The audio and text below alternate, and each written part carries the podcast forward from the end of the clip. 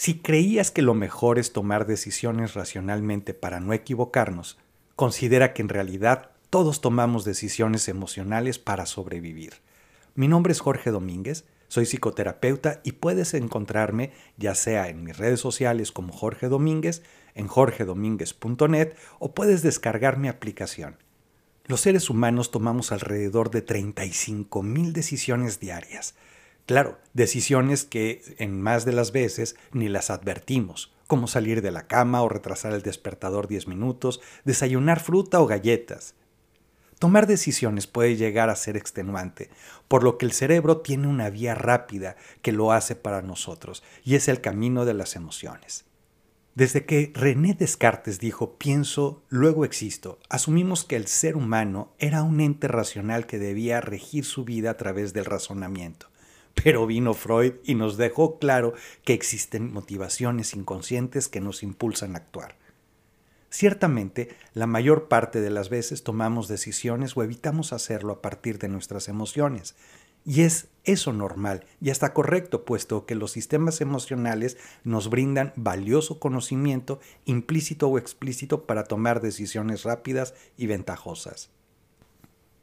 Ello tiene que ver con el cerebro límbico, que es una estructura neuronal donde se ubican las emociones, la, memoria y la toma de decisiones.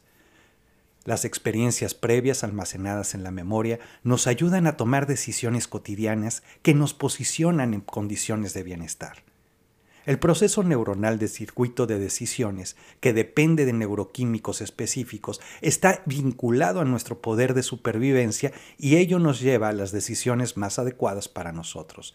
No obstante, los estudios al respecto recién inician. Por supuesto en ello intervienen en situaciones que nos enfrentan a la incertidumbre, condiciones riesgosas o ambiguas. Las emociones también llamadas aquí intuiciones ayudan al pensamiento lógico a la toma de esta clase de decisiones, y sin ellas podríamos ser erráticos al conducir nuestras resoluciones. Los expertos señalan que nuestras mejores decisiones se toman sincronizando la lógica con la emoción, la intuición con la experiencia. Durante la toma de decisiones se vincula la corteza prefrontal, región cerebral en la cual se dan las funciones ejecutivas complejas, basadas en el análisis y la reflexión, con las áreas más profundas del cerebro relacionadas con las emociones. El mundo de las emociones y sentimientos siempre están en estrecha relación con cada decisión que tomamos, aun si lo hacemos aparentemente de forma racional. Tenemos claro entonces que tomar decisiones es un ejercicio de ambas esferas y está bien. Que lo resolvamos a cada momento tiene una carga emocional que debemos dejar de negar. Así también debemos dejar de separar ambos universos, lo sentimental y lo lógico, como si fuesen enemigos. Cuando asumimos esta dualidad y la integramos en nuestras decisiones, podremos resolver asuntos de una forma más certera, y con la conciencia de una gestión apropiada de las emociones. También debemos considerar que existen momentos en que tomamos decisiones de largo alcance a partir de estados de ánimo adversos. Son estos momentos en los que no existe una autorregulación, sino más bien nos hallamos frente a un problema emocional no resuelto, una necesidad, una carencia no atendida que nos aboca a tomar elecciones erróneas. Es entonces cuando las emociones mal gestionadas pueden hacernos perder el camino y errar en las resoluciones tomadas. La ansiedad, el estrés, el enojo dificultan nuestra capacidad de decisión. No solo tomamos decisiones de las que después nos podemos arrepentir, sino que además nos cuesta más pensar, valorar, reflexionar. Claro que ello tiene que ver con nuestra impericia de la gestión emocional.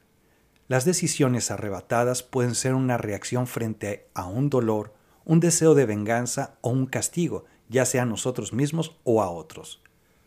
Por ello, no es cuestión de evitar tomar decisiones emocionales porque pudiesen ser erróneas, sino que debemos gestionar adecuadamente las emociones para comprender nuestra postura decisoria y saber si es acertada o meramente impulsiva. Y aquí es donde surge la pregunta, ¿debo dejar de ser tan emocional al decidir? Seguramente es un tema que muchas veces nos hemos cuestionado. La respuesta práctica es no. No deberíamos considerar las emociones como un obstáculo para tomar decisiones que nos favorecen.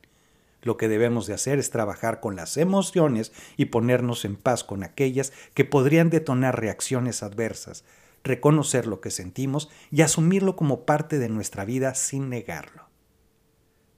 Mi nombre es Jorge Domínguez, soy psicoterapeuta y me puedes encontrar sea en mis redes sociales como Jorge Domínguez, en mi página de internet como jorgedomínguez.net o puedes descargar mi aplicación como Jorge Domínguez.